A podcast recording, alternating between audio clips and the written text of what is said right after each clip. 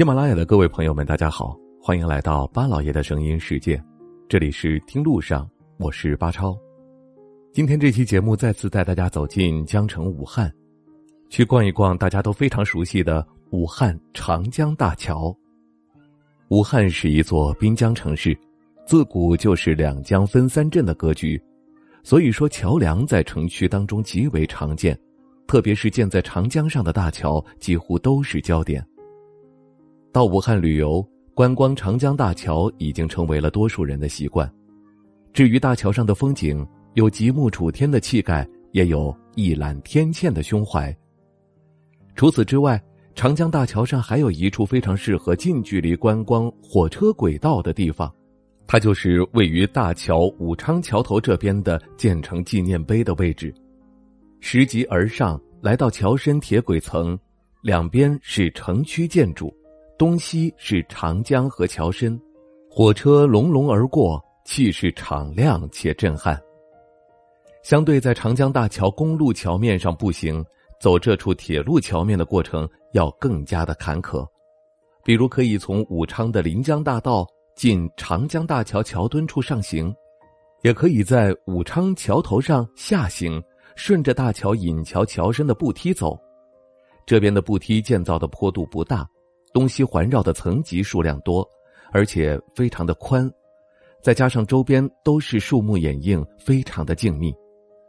对于很多游客，这条步梯通道并不好找，所以最好的路线是在临江大道与黄鹤楼道交汇处上桥，顺着步梯往上，你就会经过黄鹤楼旧址和纪念碑，再上到引桥桥头，往五洛路方向步行。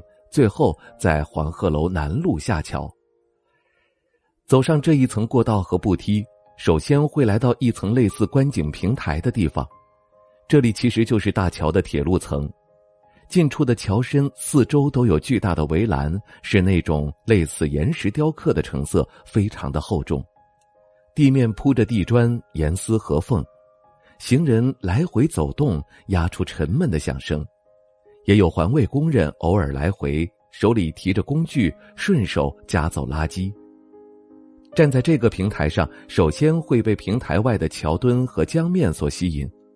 比如桥墩看着很恢宏，那些榫卯结构的螺丝和钢筋，钢柱的规模非常大，相互挤压在一起，牢不可破。而不远处的江面，要踮起脚尖看，看不到全面，只有一方半圆。与远处的桥身比较，大桥这边近处的铁路轨道才是核心。从结构上来看，大桥本就是分了公路和铁路双层，公路在上，铁路在下。在这一层高度很悬，似乎是倒扣一般。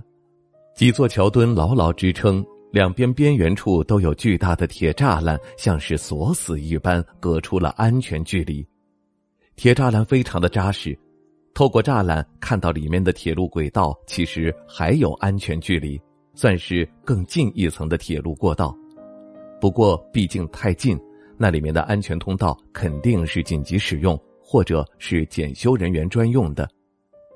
正在迟疑间，突然听到巨大的轰鸣声由远及近而来，那就是火车驶过来了。果然有一列白色的子弹头动车过来，速度非常快，几乎是一闪而过。带来巨大的气流，震动的桥梁嗡嗡作响，而人虽然隔着铁栅栏，也可以明显觉察到一股吸力。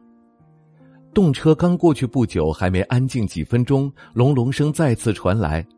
这次行驶而来的是一列绿皮车，绿皮车的速度也很快，但没有动车那种风驰电掣的感觉，并且它的震动虽然不大，但更有节奏感，平稳穿过，很快就消失了。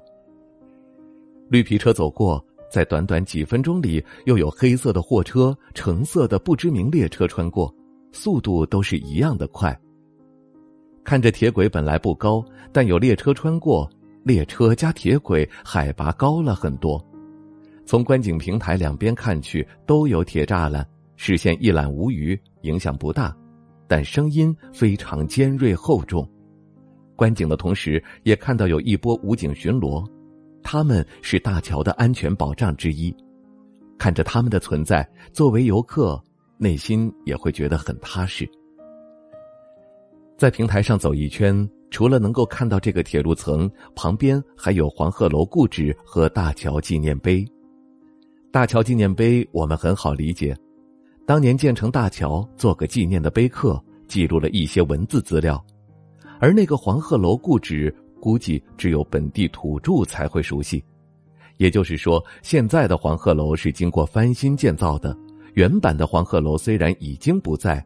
但它的地址是确定的，就在长江边上，因为当年修建大桥，将楼体的位置迁移了，原位置就立了一个纪念牌子。从这点也能看出来，大桥和黄鹤楼的元素实际上已经连在一起。一座长江大桥不仅是重要的交通枢纽，也是完整的旅游地标，可以说它的存在早就与武汉这座城市融合一处。旅游随拍中，大桥的桥身和桥面都是观光的好地方，而这处铁路桥的位置，因为有广场和纪念碑的存在，也是另类的观景地。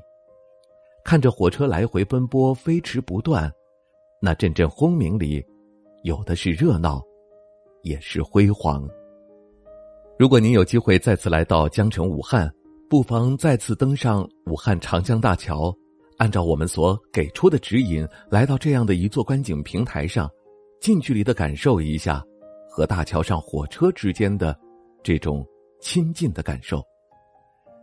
好了，也感谢您收听我们这一期的《听路上》，下期节目我们再会。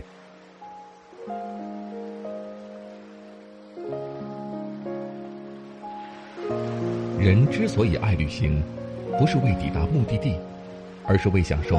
旅途中的种种乐趣。